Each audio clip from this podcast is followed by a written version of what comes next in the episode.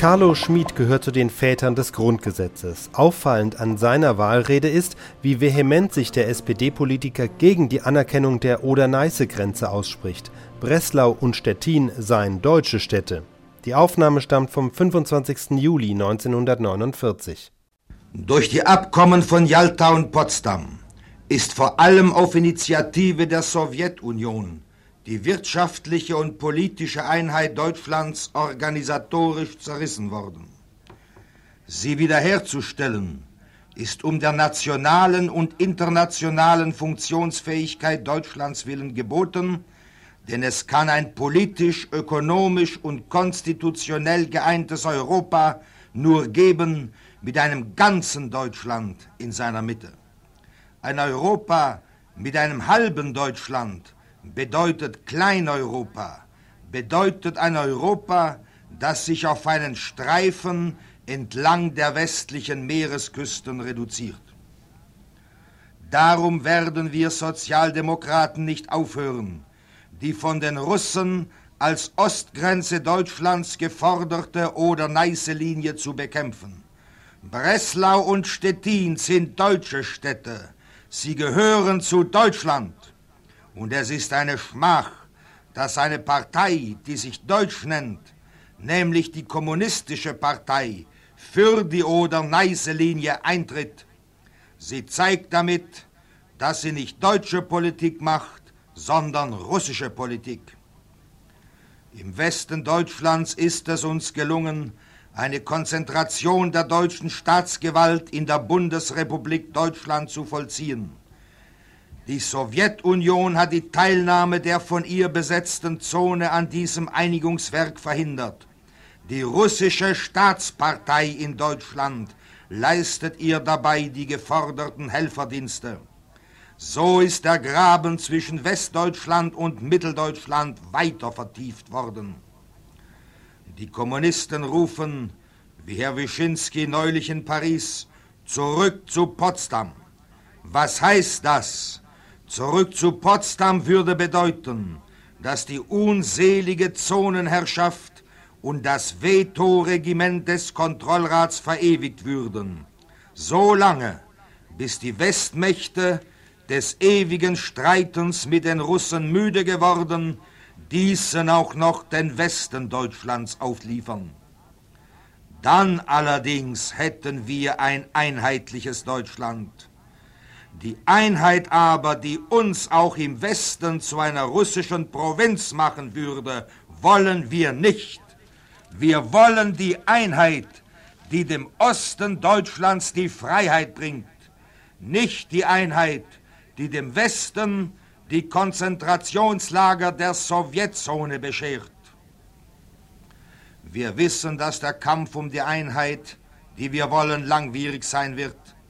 Das ist für uns ein Grund mehr, ihn kompromisslos zu führen. So kompromisslos, wie ihn das Volk von Berlin unter sozialdemokratischer Leitung geführt hat. Zwei Drittel ihrer Stimmen haben die Berliner bei den letzten Wahlen für die SPD abgegeben. Ein Zeichen, wie sehr sie erkannt haben, dass die SPD die Partei der Einheit und die Partei der Freiheit ist, auf die man sich verlassen kann. Es gibt aber noch ein weiteres Problem. Deutschland ist ein Bundesstaat. Das heißt, die Staatsgewalt ist zwischen den Ländern und dem Bund aufgeteilt. In Bonn haben gewisse Besatzungsmächte sowie starke Kräfte der CDU und ihre Trabanten sich bemüht, die Bundesgewalt so schwach und die Ländergewalt so stark als möglich zu machen. Es hat sie nicht gestört, dass sie bei dieser Politik aus durchsichtigen Gründen die großzügigste Unterstützung der Franzosen fanden. Es gab ihnen auch nicht zu denken, dass die bekannten politischen Absichten gewisser französischer Kreise mit den Vorstellungen der CDU vom besten Aufbau Deutschlands übereinstimmten.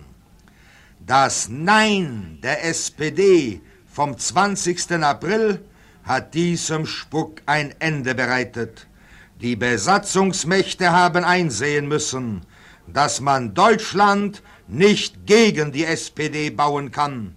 Und wir haben schließlich ein brauchbares Grundgesetz schaffen können, das ein vernünftiges Gleichgewicht zwischen Bund und Ländern ermöglicht.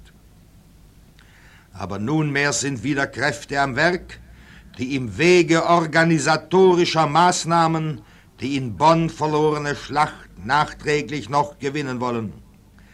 Wenn die CDU mit ihren Trabanten eine Mehrheit im Bundestag bekommen sollte, dann wird sie durch gesetzgeberische und organisatorische Maßnahmen die Bundesgewalt so weit aushöhlen, dass es unmöglich werden wird, überall in Deutschland einigermaßen erträgliche wirtschaftliche und soziale Verhältnisse zu schaffen. Das ist aber die Voraussetzung dafür, dass wir dem Druck des Bolschewismus und Nationalismus standhalten können. An den Schlagbäumchen der elf Vaterländer, die man uns bescheren will, werden sie nicht Halt machen. Weil wir aber weder ein bolschewistisches noch ein nationalistisches Deutschland wollen, werden wir uns bei aller Wahrung der Rechte der Länder mit aller Kraft für eine Bundesgewalt einsetzen, die imstande ist, ein politisch, ökonomisch und sozial gesundes Deutschland zu schaffen. Dieses Ziel scheint uns würdiger zu sein als die Erhaltung von Länderpfründen, wir haben das Deutschland des 20. Jahrhunderts zu schaffen und nicht das Deutschland des Biedermeier von den Toten aufzuerwecken. Dieses Deutschland des 20. Jahrhunderts aber wollen wir an dem Tag, an dem wir frei über uns werden verfügen können, in ein freies und geeintes Europa einbringen. Gerade um dieses Europa willen rufen wir euch zu, das ganze Deutschland soll es sein. Darum, Wählerinnen und Wähler, wählt Sozialdemokraten.